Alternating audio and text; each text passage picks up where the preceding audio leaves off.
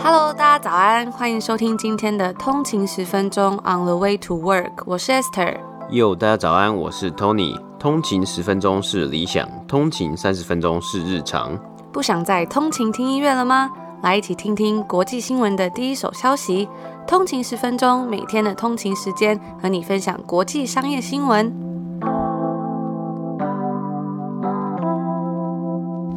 家早安，今天是四月二十二号，星期四，欢迎回来通勤十分钟。大家早安。那我们今天一样是话不多说，赶快进入到我们今天的美股指数报道。然后在美股指数报道之前呢，如果大家喜欢我们的节目的话，也别忘了给我们 CLS，好久没讲这三个字了。我也觉得很久没有讲了，就是 Comment, Like and Share，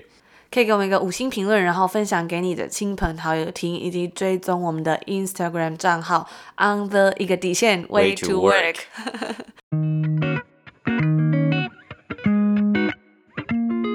今天是北美时间的四月二十一号星期三，那我们来看一下今天的美股三大指数。道琼工业指数呢是上涨了三百一十六点，涨幅是零点九三个百分比，来到三万四千一百三十七点。S&P 五百标普五百指数呢是上涨了三十八点，涨幅是零点九三个百分比，来到四千一百七十三点。纳斯达克指数呢则是上涨了一百六十三点，涨幅是一点一九个百分比，来到一万三千九百五十点。那我们看到今天的股市啊，收盘三大指数皆有上涨的情况。那今天是北美时间的周三，本周的前两天，也就是周一跟周二呢。交易日呢，我们是看到收盘都是下跌的状况嘛。那指数呢，其实在上周达到历史新高之后，本周就是有上有下，在这个附近徘徊了。但是投资人的重点呢，仍然摆在这一周非常多的财报发表。昨天收盘的时候，Netflix 公布了他们最新一季的财报，那也是今天股市的焦点之一啊。因为公布财报之后呢，其中的订阅用户成长数小于预期，今天收盘下跌了七点四个百分比，来到五百零八块美金。那我昨天是看了一下财报的视讯访问啊，那我个人觉得这一次呢，Netflix 的回答跟前几季差不多，因为他们每一次呢都是用一个呃 pre-recording，就是他们先录下来这个视讯会议，然后有一个分析师来问他们所有的问题，然后他们都会把这个财报的视讯访问啊放在他们自己的 YouTube 频道上面啊。那这一次呢，主要是讨论为什么没有达到这个订阅数的预期呢？那当然他们也提出了很多啊，例如预测单纯就是参考用。那他们就讲到啊，过去几季啊，有时候这个实际的数字呢会高于预估，那有时候会低于预估啊。那重要的，其实我觉得有一个很重要的东西呢，是分析师有问到啊，就是说在竞争对手的问题，会不会是因为有竞争对手的出现啊，然后就稍微降低了一些使用者去订阅 Netflix 的状况啊？那上一季 Netflix 有公开提到过 Disney Plus 的表现不错嘛？这一次呢，Re Hasting 呢则是提到了 Amazon 以及 Hulu 等长期竞争对手，但是呢，他们说到啊。这这其实并不是订阅数低于预期的主因啊。其次呢，是因为去年第一季跟第二季疫情刚来袭时啊，Netflix 一次暴增了两千六百万个订阅用户啊。但是随着时间还有这个封城又开城又封城又开城啊，后几次的封城呢，看到好像没有对于 Netflix 有像去年同期就是第一季啊三四月的时候啊，还有第二季猛爆性的这种订阅用户的成长啊。而这部分呢，也有反映出来，就是说。去年疫情的时候啊，有些影片是制作，他们的制作是停摆的。那他们的 Co-CEO Ted Sarandos 呢，则是说到啊，他们的重点呢，其实会放在今年下半年会推出一些像是比较当红的影集，有 The Witcher、g a s a de Babel 就是纸钞屋等。那虽然订阅数没有达到预期啊，不过 Netflix 还是增加了四百万名新的订阅数，主要是增加地区啊，包括欧洲、中东和亚洲地区啊。那全球化的内容呢，也算是目前 Netflix 一个很大的优势之一。本季营收达到七十一亿美金，那去年同期呢。则为六十六亿美金啊，净利来到了十七亿，换算每股为三点七五块啊。去年同期则为净利五亿四千两百万美金，每股一点一九块。那策略性的这个涨价啊，或许也是冲高营收的原因之一啊。而今天呢，邮轮业者 Norwegian Cruise Line 呢，则是今天在标普五百中表现最佳的股票之一，上涨了十个百分比，来到二十九块美金。那 Carnival 呢，则是上升了六点三 percent，来到二十七块。而美国十年期公债殖利率呢，是来到了一点五六 percent，稍微较昨天呢是上升一点点。那以上呢，就是今天美股三大指数的播报。的第一则新闻呢，要来跟大家分享，在疫情之下，Amazon 的触角可说是伸得越来越广了。但是呢，出乎意料的是，它最新要来开设的一家店，竟然是一间发廊。在昨天呢，Amazon 公布说，它在东伦敦开设一家大约是两层楼、占地一千五百平方英尺的 Amazon Salon，这是他们的最新技术。这个技术呢，就有包括它的 AR 扩增实景的头发咨询服务，让顾客呢在真正决定要改变发型之前可以看到不同的发型啊，跟不同的颜色在他们身上实际上到底是什么样子。那这东西呢，我自己觉得还蛮棒的，因为啊，以往最多顾客会担心的就是说，会不会这个发型啊，或是发色在照片上面看起来，在模特身上看起来很好看，可是在自己的身上看起来却很不一样。而这次呢，亚马逊的新尝试啊，也可以说是让整个 Try Before You Buy 的服务又更上一层楼。在二零一七年的时候呢，当时亚马逊的 Prime Wardrobe 这个功能呢，就可以让用户从他的 Amazon Fashion 中超过百万款的商品里面去挑选自己想要试穿的衣服。那这东西呢，就会寄到你的家里面。那在之后的七天内，可以决定要不要购买。如果不喜欢的话，七天内退回也不会被收取任何的费用。那亚马逊的 UK Country Manager 就表示说，他们希望这个特别的场所啊，能够帮助他们更加的贴近客户。这也是一个他们可以跟不同的产业合作，并且测试最新技术的地方。那除了可以透过 AR 看到不同的发型发色在自己身上的样子之外呢，该发廊啊也展示了一系列最畅销的专业护发产品。那透过他们的 Point and Learn 的服务呢，顾客只要用手指着架上他们感兴趣的商品，然后在荧幕上啊就会显示出这个商品它的相关资讯。包括像是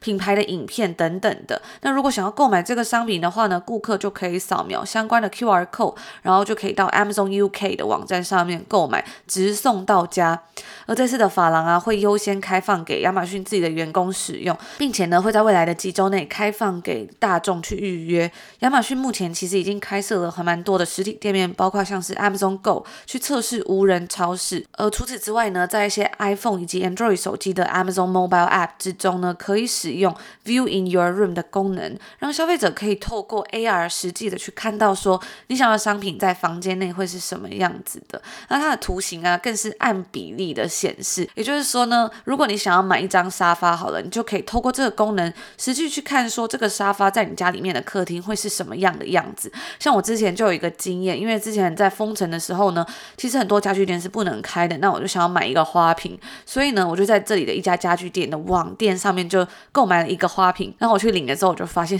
这个花瓶也太大了，就是真的是用网络商店的照片，其实你很难去看出它实际上会有多大，不然就是要量得很精准，这样我觉得其实真的还蛮麻烦的啦。而亚马逊呢，也在他们的一篇文章中内指出说，跟其他他们自己的零售业务不一样的是啊，目前公司其实没有想要开设其他发廊的计划，也就是说呢，这家店可能就是唯一一家了。因此啊，这家店它其实看起来是更像是一个测试以及展示新技术的体验场所，或者是一个行销的噱头，去观察消费者他们是如何在真实的生活中与这些很新的技术去互动。那这个东西呢，也有助于未来亚马逊将更多的 AR 功能整合到它的电子商务产品之中，或者啊，甚至是将这些东西、这些技术出售给别的公司。那最后呢，我们就来谈谈 AR 未来在商业上面可能的发展会往哪边去。到去年的十月截止，其实只有百分之一的美国成人表示说，在他们做购物的决定的时候，他们会使用 AR 这项功能去帮他们做决定。但是呢，除此之外，零售业者还是可能可以透过 AR 的技术去提供客户更多的功能，而且呢，这项功能其实它是比较倾向于让消费者增加购买的意愿的。因此，在未来可能也会有更多不同的运用。AR 的 filter、AR 的滤镜呢，在一些渴望成为网络购物中心的一些社交平台上面，可以说是非常的热门。像是我们其实，在 EP 五十四才刚报道过的一篇新闻，Snapchat 的母公司 Snap，它才刚收购了一间专门帮人家做线上购物的公司 Fit Analytics，运用 Machine Learning 机器学习的方式，再加上顾客提供的资讯，就可以去帮助消费者在网购的时候选到正确的尺寸。而知名的彩妆品牌呢，也都纷纷在一些社交平台，像是 Pinterest 啊、TikTok。YouTube 等等的网站上面加上了 AR 的试用体验。另外呢，Apple 跟 Google 也都正在大力投资他们自己各自的 AR Kits 以及 AR Core 的软体开发工具。那随着行动装置的深度感测还有动作捕捉越来越好，用 AR 去试穿鞋子或者是去试用眼线笔，其实就可以有更好、更真实的感受。而最后呢，是 IKEA 呢在本周啊也推出了它最新改版过的 AR App，让顾客可以自己去设计它整个家里面的感觉。那回到亚马逊的新闻啊，除了开设法郎这项新尝试之外呢，他也在今天宣布啊，近期在西雅图的消费者也能在 Whole Foods 体验到扫描手掌就可以付款的技术。那这个系统呢，它称作叫做 Amazon One，让顾客可以将他的信用卡以及掌纹绑定。亚马逊就表示说啊，比起用现金以及信用卡支付的方式，这项服务呢更加能够提供非接触式的付款方式。但是这项技术的推出也导致了一些批批评。那批评人士就表示说，这样子可能会导致裁员嘛，因为也就不需要收银员了。但我自己呢，我是觉得说，这项技术会不会就有一些呃个人隐私的疑虑嘛？毕竟你要扫描手掌，诶，这样可能 Amazon 它就会有你手掌的一些资料啊，或者是它就可以绑定你手掌跟信用卡。就是我们有越来越多的资料被放在这个数位网络上面，其实听起来真的还蛮可怕的啦。我自己是这样觉得。那不知道有没有通勤族，如果听到这项服务，你是很想要跃跃欲试去使用呢，还是你觉得保有一些疑虑？也欢迎跟我们分享。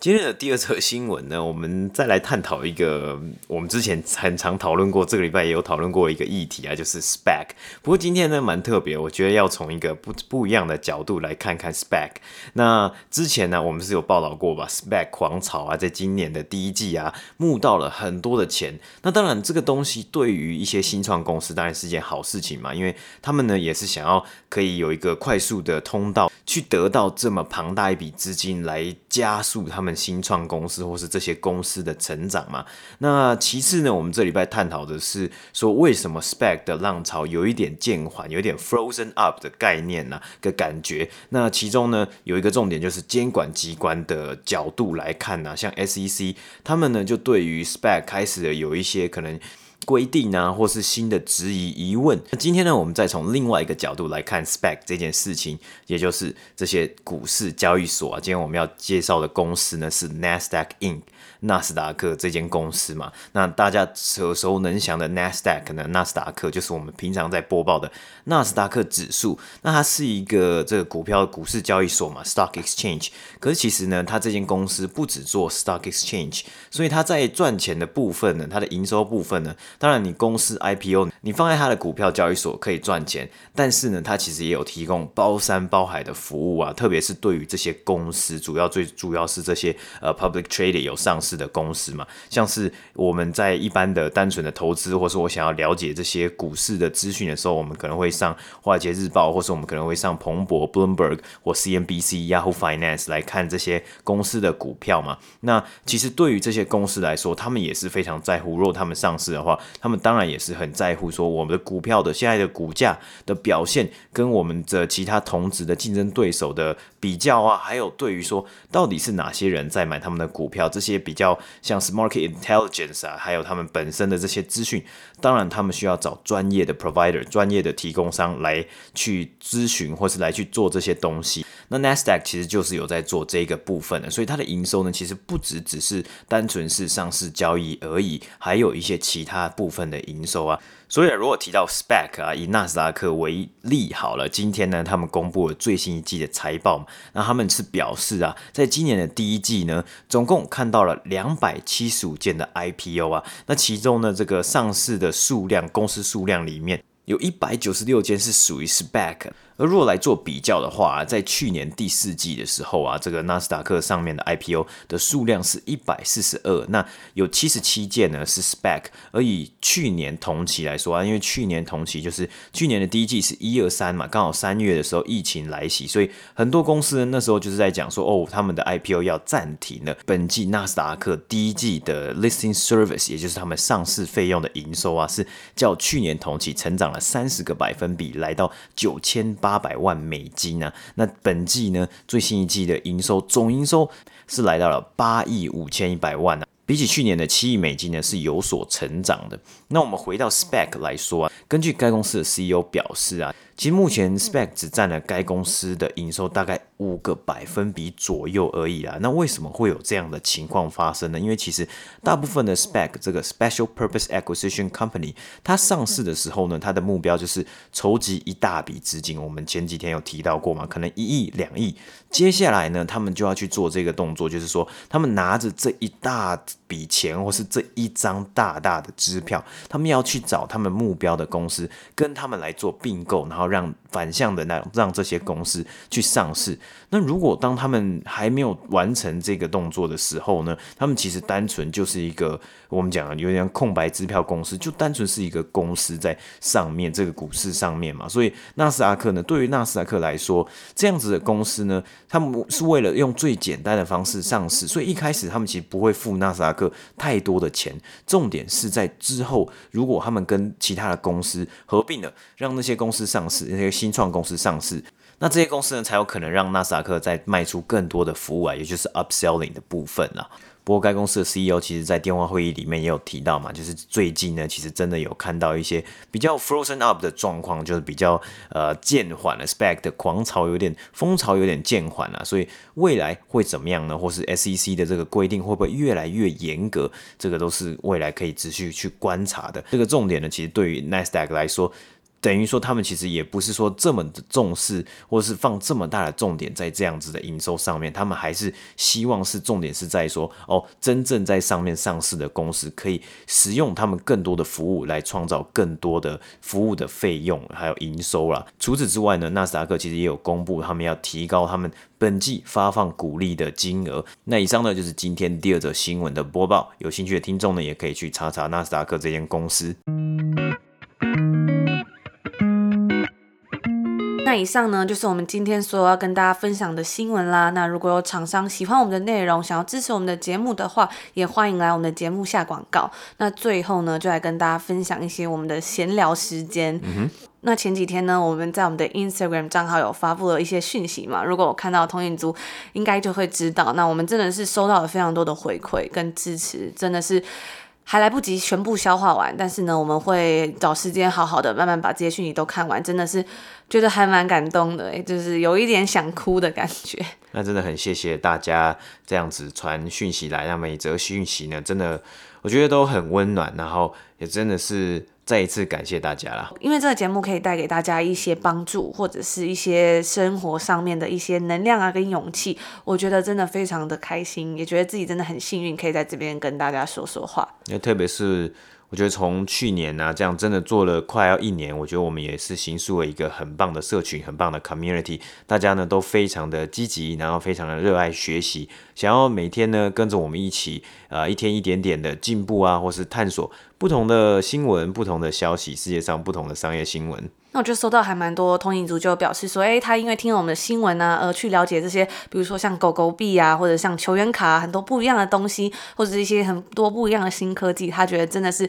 很开心，也觉得对生活很有帮助。那也有看到很多的通勤族说，他真的是第一次浮上水面来跟我们聊天，我觉得还蛮感动的。然后也收到了很多通勤族啊，就有跟我们分享说，哎，他在日常生活中里面有遇到的一些挫折跟困难，但是呢，因为听了我们的节目。给他了很大的帮助，像是比如说，突然生活中多了很多要跟自己相处的时间，我就看到有一位通勤族说，他就是买了一个很棒的音响啊，提升他的 me time quality，然后放着我们的节目，就可以陪伴他度过很多一个人的时光。然后也有看到有通勤族呢，就是传给我们的一个夕阳的照片，在台湾的夕阳的照片，然后跟我们分享了他在生活中遇到的一些挫折。不知道为什么，我都觉得心里非常的暖暖的。那我们也很希望啊，可以建立一个 community，在我们的这个通灵十分钟，是一个很。温暖，让大家可以放心成长、一起进步的地方。尤其是我觉得啊，这么多 podcast 频道，或者是这么多资讯的来源啊，其实大家都是可以自由去选择你喜欢跟不喜欢的，就是都没有人强迫说，哎、yeah, exactly.，你要去听哪个节目，或是像以前小时候老师就说你要去读什么东西啊、背什么东西的时候，还可以有大家的支持。我觉得真的是非常的感动，也谢谢大家。嗯，呃，那最后呢，就来跟大家分享另一个我昨天看到一个，也不算是新闻啦，就是刚好看到一个文章，我觉得还蛮有趣的，跟大家分享一下。就是我看到这个大人学的 Brian 呢，他就分享到了一篇文章。那其实它里面大概是要讲，就是关于这个儒家文化里面的耻，也就是羞耻心的耻。嗯、它里面呢就讲到说，他在年轻的时候看过一本书，那本书呢好像是一个欧美人士所写的，那内容大概就是在讲说。呃，儒家文化里面呢、啊，大家都是驱动我们去做很多事情的时候，其实不是因为你自己想做或是你的欲望，而是因为羞耻。比如说，不孝顺很可耻，所以你要孝顺父母；或者是不努力很可耻，所以你要一直加倍努力；或者是说不合群很可耻，所以你要去从众这样子。那他就说啊，这样根深蒂固的这种价值观其实是还蛮可怕。我自己也觉得其实还蛮有毒的，因为他就讲到说啊，这个马斯洛需求的这个理论里面，应该算是在安全里面吧。就这个词，但像我们之前有跟大家分享到这个过度努力嘛，因为为了要让身边的人啊，或者整个社会去认同你，或者是得到大家的认同的时候，你会想要去满足很多人的欲望，那好像就有一种好像我没有满足到别人欲望的时候，我很可耻的这种感觉。嗯、但其实我们之前也跟大家分享过一本书，叫做《Start with Why》嘛，这 Simon Sinek 他所写的，他其实是一个算是 business 的书吧，就是他在讲说，像是一个公司一个品牌呢，你很多产品推出之前，你应该是要讲。为什么，而不是说哦，我要提供你最快最棒的服务，而是说你这个东西的核心价值到底是什么？比如说像苹果就是要 challenge the status quo，他想要挑战现状，而不是说提供一个比如说 CP 值最高、最便宜或是等等的这种感觉，因为那样子是很容易被取代的。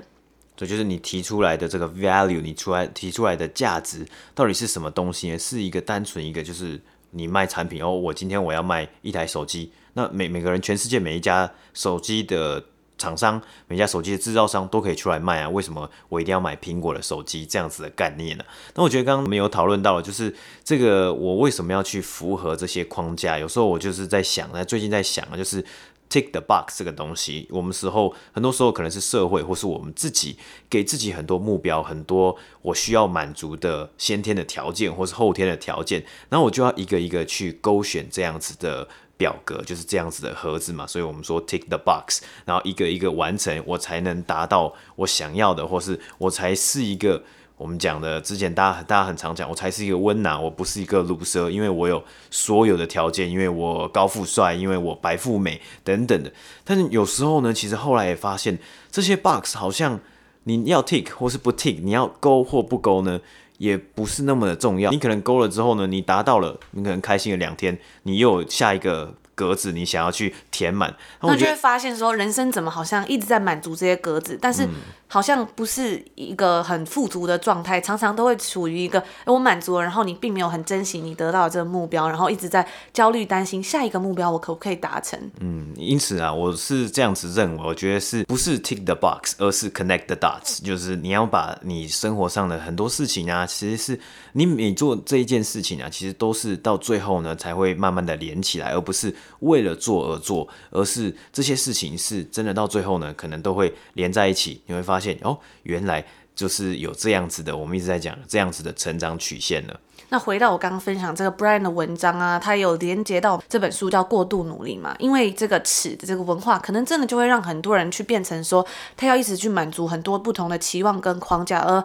不是真的知道自己想要什么的时候，就会过度努力了。那为了去满足那些东西，他可能比如说他很努力、很努力去达成人家的期望，可能做到之后才发现，为什么我好像一个空壳一样，好像没有自己的人生，一直在无止境的满足别人的欲望，然后然后不知道自己在做什么，或者是说。为什么已经做这么棒了，还不能被珍惜，或者是不能被喜欢，就出现很多这种状态。那我印象很深刻是前阵子不是很流行这个我就烂嘛？那、嗯、有时候觉得其实为什么会出现这样的东西，可能是因为就是真的这个东西实在太压迫了，就是还蛮有毒的嘛。就是大家都没有真的去思考说我自己要的是什么，或是又太容易去。左右别人的东西，很容易去干涉别人的决定的时候，那回到这文章啊，他就讲到说，身为一个成熟的大人呢，真的应该要做的就是说，透过思考还有学习，把引领人生的这个动力拉到更高的层次，而不是只是留在安全这个层次嘛。因为大家如果知道的话，这个马斯洛这个理论最上面的应该是自我实现，所以就是拉到自我实现这个地方，而不是说放在安全的地方。好，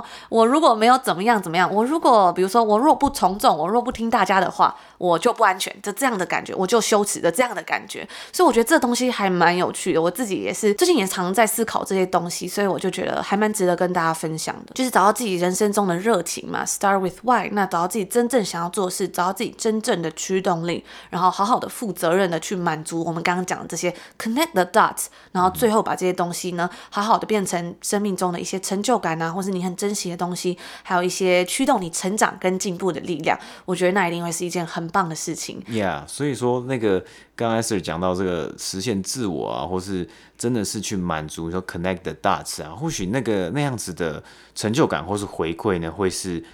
比较长远的，不是像是哦，你单纯就是哦，我为了要做这个事情，我一定要怎么样怎么样怎么样，但是我达到了之后呢，我好像也不开心，或者我可能开心个两天，那这样子的成就感，我觉得给对于我自己来说啊，会给我比较长远的这种 fulfillment 啊。